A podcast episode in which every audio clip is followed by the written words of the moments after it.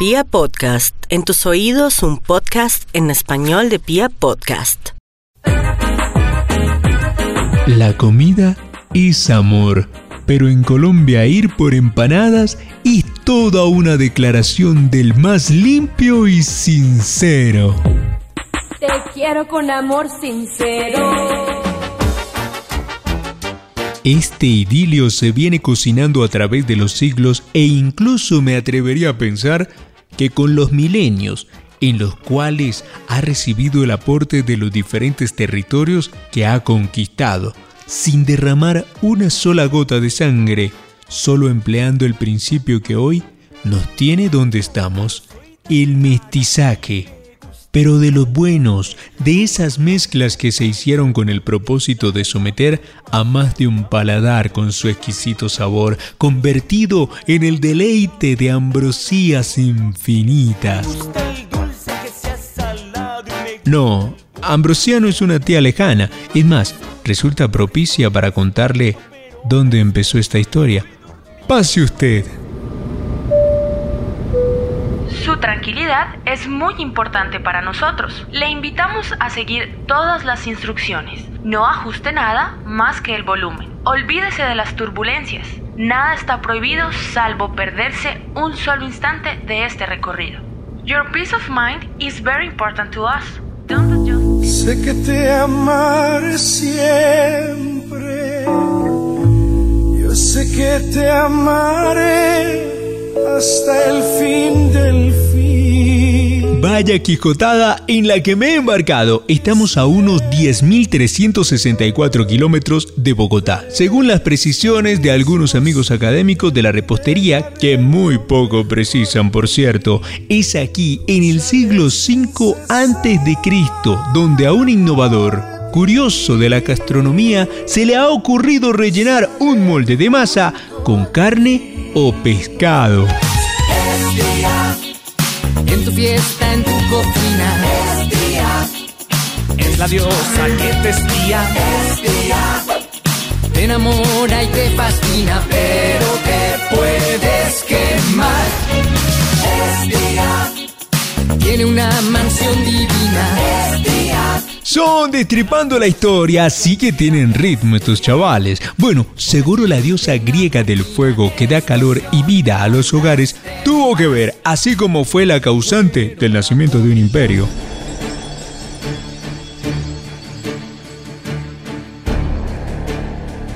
Y es que Estia, en su trasunta romana, Vesta intercede ante el rey Amulio para que no mate a su sobrina Ilía, la misma que ya está embarazada de un par de gemelos, Rómulo y Remo. La historia de esos dos muchachitos, me imagino, ya se la contaron.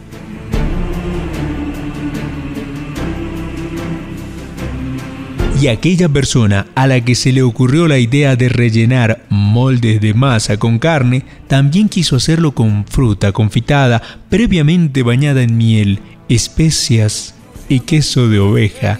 En España le dicen ensaimada. Cerca del mar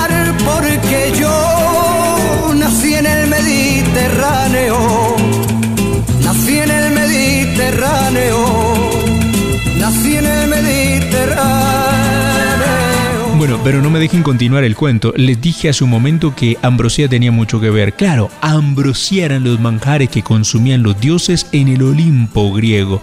¿Ven? ¿Por qué me refería y le hacía alusión a ello? En fin, las empanadas y las ensaimadas, casi como Rómulo y Remo, crecieron juntas, solo que al final no se pelearon y mucho menos fundaron una ciudad, pero sí se fueron a conquistar el mundo.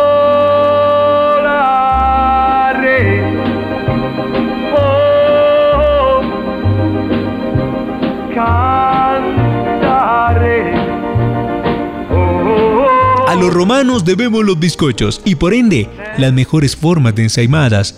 Y que tiempo después de la caída del imperio, exactamente en el 610, un monje inventaría una especie de dulce entreroscado o entrelazado que usaba de premio al buen comportamiento de sus alumnos.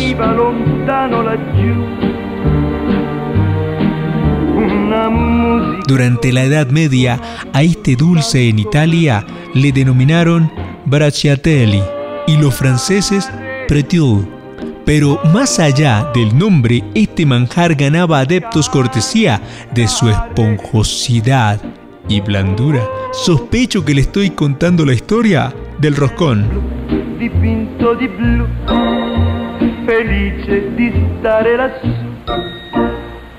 Lo cierto es que esta receta llegó a Alemania, donde con ligeros cambios le denominaron pretzel desde el siglo XIII. Y bueno, aquí no es muy popular, pero en el norte... Es territorio de pretzels, Peque. El viaje a América inició por la realeza y es que estas delicias culinarias eran privilegios de la familia aragonesa. Aún así, no tardó en conquistar la península ibérica. Siempre que vuelves a casa, me pillas en la cocina, empadurnada de harina, con las manos en la masa. Masa que se hacía con harina de trigo recién descascarillado, se mezclaba con huevo y manteca, siendo muy cuidadoso con el proceso de fermentación a base de levadura. Las primeras recetas de empanadas se pueden leer en el libro de guisados de Ruperto de Nola, editado en 1525. Allí se hablaba de empanadas de pescado. Incluso el mismo Quijote hace una alusión a estas cuando habla de las viandas de festines populares. ¿Acaso Dulcinea le dio alguna y por eso tanta locura? Si fue así, a Cervantes se le olvidó escribirlo. Y mi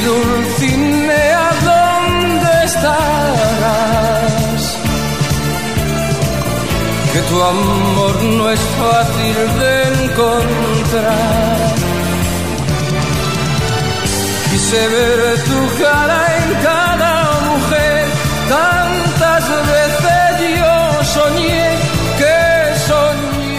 El mundo desde aquel entonces no volvió a ser el mismo y la empanada todavía le quedaba mucho por viajar. Su hermano el pretzel conquistaba paladares en territorios nórdicos, así que se embarcó en la pinta, la niña y la Santa María, junto al mismo Dios que vendría a salvar lo desconocido.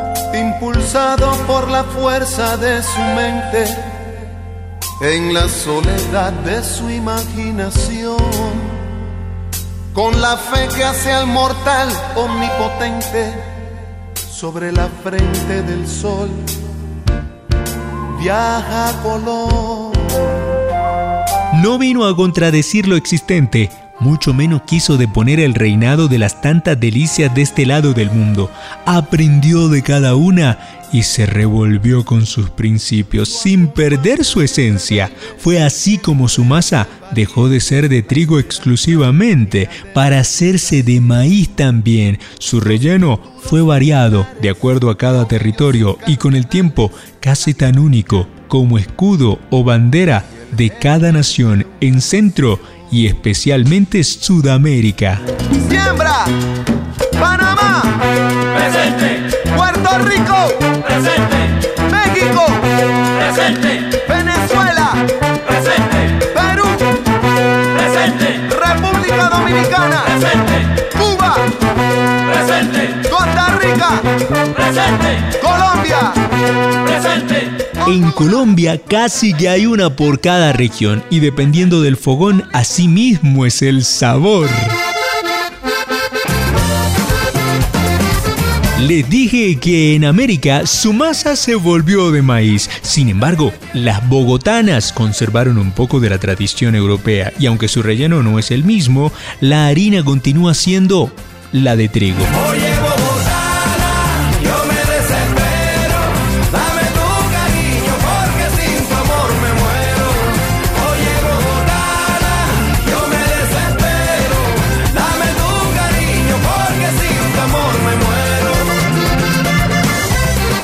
Las demás son de maíz. Por ejemplo, en las familias acaudaladas de la costa impera el gusto por la empanada y no exactamente la arepa de huevo, como muchos creerían. Su masa es de maíz amarillo trillado y en el fondo va un guiso a base de ajíes dulces, nada picantes, que según dicen son la bomba atómica de la cocina del Caribe.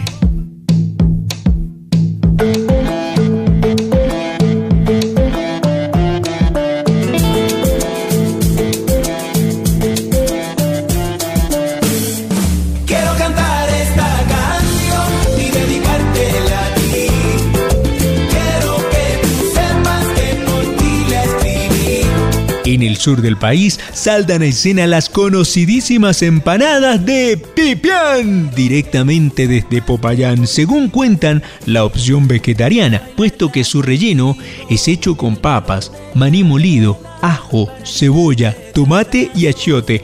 Otra delicia proviene de Nariño y se denomina de añejo. Y aunque en su relleno podemos encontrar carnes de res, de cerdo, pollo o arvejas, su nombre se debe a la fermentación del maíz previo a la preparación y que según dicen da un saborcito picante. Fruta fresca que embruja y provoca la pasión que me da la emoción de tu aliento. Pero la reina para mí es la bayuna que se lleva el título de la más crocante y su relleno es de papa criolla o amarilla con carne desmechada. Mm. Y la lista no termina, ¿eh? Las hay antioqueñas, de huevo y hasta de cambray. Estas últimas, nuestra variedad dulce. Y es que para gustos, las empanadas son tan diversas y en ese orden de ideas únicas. Conozco hasta la variedad de empadonas.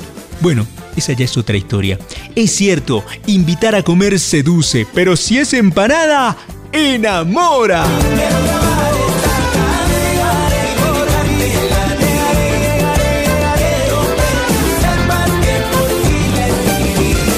Soy arroba docto y curioso. Y mientras voy por una empanada de las que hace Rocío ahí en el Café Bocheca, cerca de Corferias, recuerde que una cosa es cualquier vaina, pero su historia nunca puede ser cualquier cosa. Gracias por viajar con Pia Podcast.